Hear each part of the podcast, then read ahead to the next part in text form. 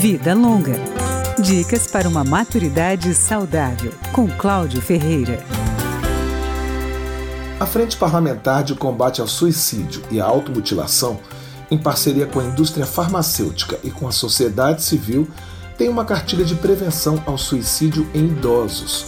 Uma das recomendações do manual é prestar atenção a fatores de risco, como transtornos psiquiátricos, entre eles a depressão, abuso de álcool e outras drogas, doenças incapacitantes e falta de adaptação à rotina em casas de repouso e centros de cuidados.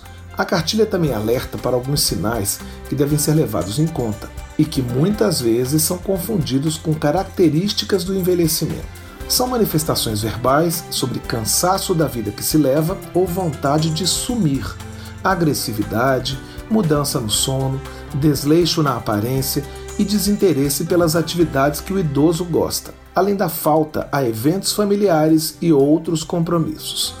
Não há um padrão de comportamento para quem pensa em tirar a própria vida. Mas se pelo menos dois destes sinais se manifestarem, é bom conversar com o idoso sobre a situação. Para isso, a sugestão é um lugar calmo.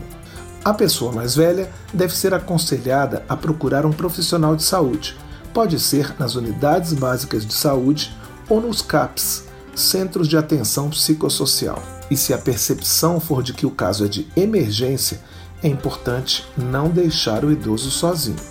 É preciso também abandonar alguns preconceitos. Um deles é o de que falar sobre suicídio seria um incentivo. Os especialistas dizem o contrário.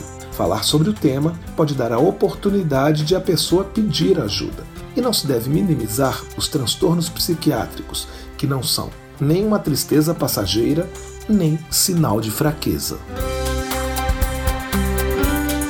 Vida Longa, com Cláudio Ferreira.